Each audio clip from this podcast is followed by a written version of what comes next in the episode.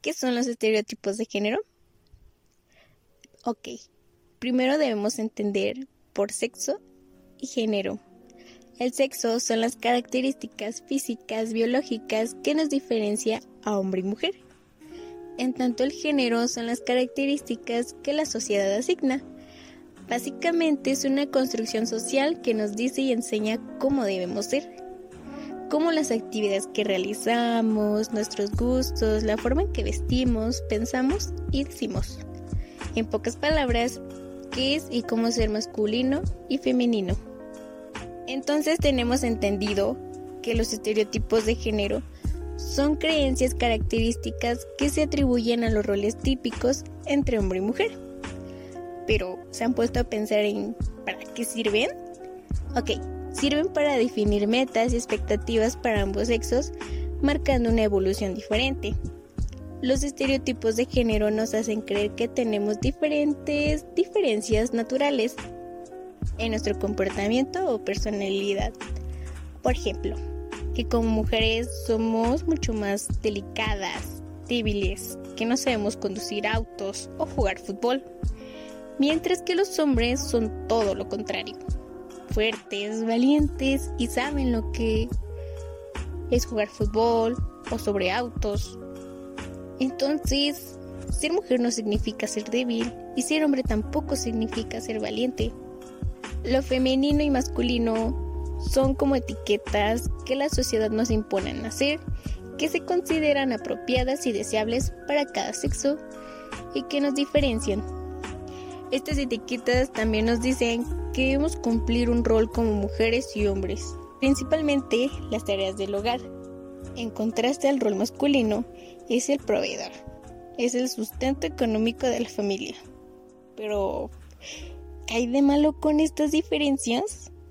El problema está en que generalmente la sociedad da mucho valor al rol masculino y minimiza al rol femenino dando lugar a la discriminación y desigualdad.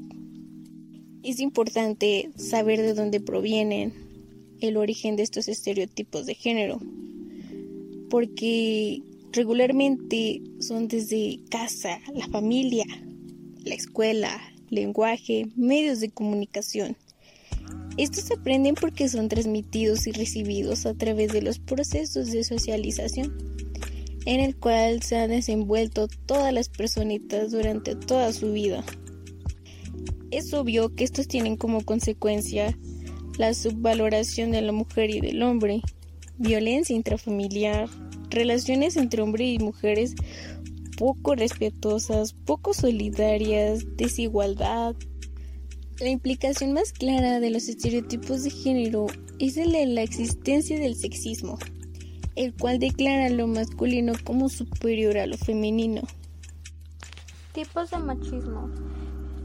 Como hemos dicho, el machismo ha ido de generaciones en generaciones y han sido varios que es muy difícil identificarlos, pero todas se enfocan en lo mismo, se centran en lo mismo y es dejar que la mujer sea inferior a los hombres y que ellos se sientan superiores a ellas. Vamos a presentar cinco tipos de machismo. Uno de ellos es el machismo que suele darse en las familias con una estructura patriarcal en la cual los hombres tienen más libertades y derechos que las mujeres, mientras que ellas tienen más obligaciones y restricciones. Otro sería el machismo niega o calla el deseo femenino y ubica a la mujer en un lugar pasivo u objeto. El tercero es que el machismo se presenta cuando un hombre interviene en el manejo del dinero de su pareja femenina o cuando un empleador otorga un salario inferior a una mujer solo por su género. El cuarto es por actos de machismo cuando alguien considera y produce la idea de que las mujeres son menos aptas para las tareas más determinadas, más difíciles, solo por ser mujer. Y el último es que el machismo muestra el género femenino como un cuerpo que debe exhibirse para el disfrute masculino. En este ámbito se utiliza el lenguaje para desconocer o suprimir las capacidades de las mujeres u personas de otro género. El origen del machismo podemos encontrar las raíces del machismo en las sociedades primitivas, comunidades nómadas que se dedicaban a la caza. Incluso el modelo religioso de las primeras civilizaciones posicionaba a las deidades de acuerdo a su género. El machismo se encarga de hacer versiones y denigrantes de estos roles de los cuales perjudicaban a la mujer, mientras que a los hombres les hacía un gran bien. Estos estereotipos de género se transmiten de generación en generación a través de las diferentes sociedades, culturas y religiones y son el principio, el origen y causa de la ideología machista.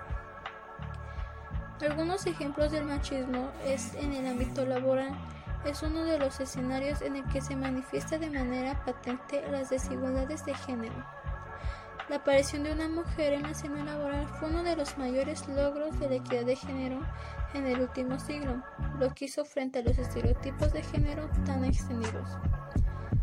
Otro sería la violencia de género.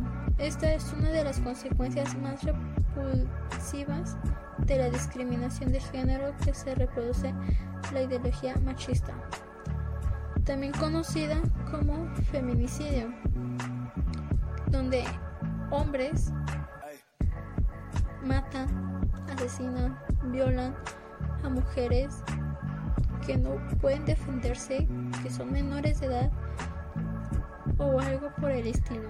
Este tipo de violencia tiene su base en la discriminación por género y el uso de la fuerza física. Consecuencias del machismo. El machismo es un problema social que impacta en todos los miembros de una comunidad o sociedad. El machismo fomenta las, fomenta las desigualdades y genera brechas tanto en el plano ideológico como en actitudes y comportamientos sociales. El machismo es una de las principales causas de violencia social en la cual define a los individuos según su género. El machismo extiende la idea de que existen características femeninas y masculinas, como que el rosa es para la mujer, el azul es para el hombre, la mujer se debe de quedar en la casa, cuidar los hijos, mantener limpia la casa, mientras que el hombre sale a trabajar y a conseguir dinero. El machismo tradicionalmente ha estado asociado con la cultura mexicana y se podría decir que también con la latina. Eh, estas agresiones a estas normas podrían generar discriminación y se podría decir que también violencia hacia las personas involucradas. Mm, para establecerse el orden conforme a la ideología dominante e incluso podría trascender en un ámbito judicial. ¿Sí me explico? Bueno, es un concepto del machismo, sería el principal como el sexismo. La violencia y el machismo se puede definir a la violencia de pareja como un ejercicio de poder en el cual se daña o se trata de dañar o controlar contra su voluntad a aquella persona con la que se tiene un vínculo íntimo.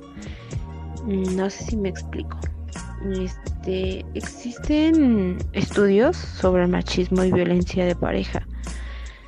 Este, pues en estos se estudiaron la relación de la violencia en la familia y da origen también con el machismo y la violencia en la pareja en la vida adulta, en 200 mujeres y 200 hombres mm, mexicanos. Pues estos investigadores encontraron que el machismo es un predictor de victimización en la vida adulta. Mm, pero no perpetración en hombres y mujeres. Aunque el machismo está asociado con menor escolaridad, la relación entre violencia sufrida y el machismo sigue siendo significativo al, al participar sobre la escolaridad. Pues hablábamos sobre los estudios empíricos y los autores proponían que el machismo pudieran generar problemas de ajuste didáctico en una sociedad, en cambio, y ser motivo de agresión por pareja. En, en una muestra de 86 mujeres latinas halló independencia de machismo y el marianismo, con victimización y perpetración cuando el machismo y marianismo sí estaban correlacionados. Y hallaron que el modelo con mejor ajuste perdón, a los datos es el de violencia reactiva en una muestra de población general de ambos sexos. Y cabe destacar que también hallaron, mm, sí, hallaron mejor ajuste del modelo y de violencia reactiva en mujeres y de violencia proactiva en hombres en una muestra de estudiantes universitarios. La circularidad de la violencia puede ser un modelo mm, como más adecuado en parejas que acuden a terapia por peleas constantes. Las, las estadísticas y estudios de organismos nacionales e internacionales hacen énfasis en la violencia ejercida por los hombres en contra de sus parejas femeninas, considerando que la verdadera vulnerabilidad se encuentra en las mujeres. Pues esto al concluir a hombres y mujeres en ambos roles de violencia, se evidencia que la perpetración no es unidireccional y eh, que el porcentaje de victimización es semejante entre hombres y mujeres. También señalar el sesgo de la investigación sobre violencia de pareja se enraiza en el núcleo de su representación social, en la construcción de género, especialmente, mm, ahora sí que hablamos en latinos. Es Díaz Loving. Eh, ella señala que la existencia de premisas a la cultura mexicana esto quiere decir bajo que cuáles bajo las cuales la mujer se percibe como víctima, privilegia la, esa postura y aleja así toda la posibilidad que se le reconoce como un agente de violencia como pareja masculina. También se distingue entre la frecuencia de los actos de violencia y el acto ocasionado a la pareja con estos actos. Bueno, pues mm, algunos autores que las mujeres pueden estar ejerciendo actos de violencia con la misma frecuencia de los hombres o incluso mayor por generar menor daño, por lo que finalmente son víctimas que victimarios. Quiero decir que son más víctimas que victimarios, perdón. Aunque exista la polémica sobre cuál género sufre más sobre la victimización o la investigación se viene encontrando que, que menor escolaridad y estatus socioeconómico se asocian tanto con el machismo como victimización femenina. Es muy común que si un hombre o una mujer quieren hacer algo totalmente distinto a lo que ya está establecido, tenemos miedo. Pero ¿miedo a qué? Miedo a que seamos juzgados o juzgadas, pero no debemos de tener ese miedo. Seamos valientes a expresar y enfrentar estos estereotipos. Elegir libremente lo que queremos ser, decir, sentir y vivir.